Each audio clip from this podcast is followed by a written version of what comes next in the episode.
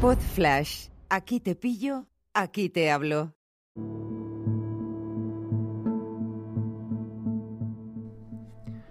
Hola a todos, ¿qué tal? ¿Cómo estáis? Bueno, quiero recordaros que, que el viernes pasado salió un nuevo episodio de mi otro podcast de Storytelling con Sentido, en el que hablo de una cosa muy interesante que es el, la, pregunta mágica que es el a qué te dedicas. Una pregunta que utilizo en todas mis charlas y formaciones últimamente, que han sido varias y por eso he estado un poquito ausente de este podcast. Ahora he cogido la racha, llevo tres eh, capítulos seguidos.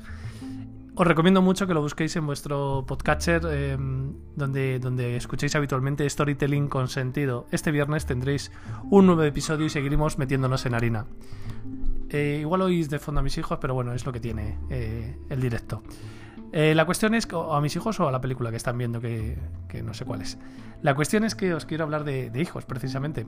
Y es que el otro día, eh, paseando por mi barrio, sobre, eran las 5 y cuarto o así de la tarde, vi cómo se paraba un taxi delante de una farmacia o de un herbolario, no recuerdo bien, y eh, se bajaban dos, dos chavales con, con la- las, las carteras del colegio, dos niños pequeños, dos niños de 7, 8 años como mucho, quizás 6, y aparecía, salía a recibirles de esa farmacia, herbolario, no recuerdo bien, eh, su madre o su abuela. No, tampoco estoy seguro de si era su madre o su abuelo y no me quiero meter en jardines, ¿no?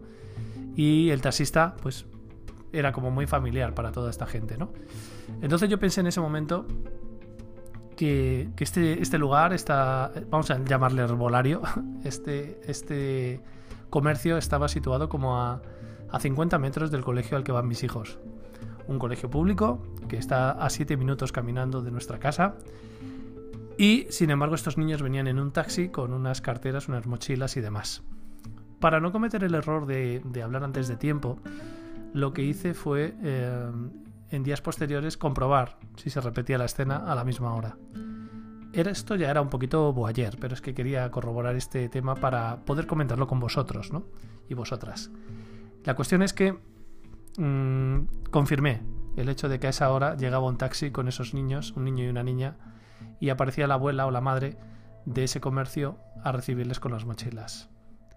Entendí entonces que esto era un sistema que habían ideado para que los niños que van a un colegio lejano eh, puedan conciliar con, con- su madre o con su abuela eh, de esa manera, ¿no? Yendo un taxi que es el que les espera a la puerta del colegio. Esto me hace reflexionar sobre que cada uno hace con su vida lo que quiere, por supuesto, esto para quitarme los haters ya de entrada, pero qué importante es la vida que diseñas, qué importante es que tus decisiones emocionales tienen mucho que ver con, con la ecología de tus decisiones y que mm, no da igual que cojas el mejor colegio del mundo que esté en el quinto pepino, si eso te obliga a ir con la lengua afuera, no poder, eso te impida o te, te obliga a trabajar tanto que te impida ir a recoger a tus hijos al colegio y por supuesto te haga ir con la lengua afuera para ganar el dinero que necesitas para pagar ese colegio tan caro en el que por supuesto exigirás que te devuelvan a un genio o a una genia eh, que, que- que sea número uno, ¿no? En ese mundo laboral al que le estás preparando. Y por el camino, pues lo que te dejas es todo lo demás, ¿no? La típica frase de no, es que con mi padre o con mi madre nunca nos faltó de nada. Ya, pero es que te faltó tu padre o tu madre. Porque te dieron tantas cosas materiales o no materiales como puede ser la educación, que se olvidaron de su papel, del papel que tenemos los padres y las madres en la educación de nuestros hijos. Y en esto soy muy talibán, en esto me he radicalizado. Y no es que yo sea el más listo, por supuesto que no.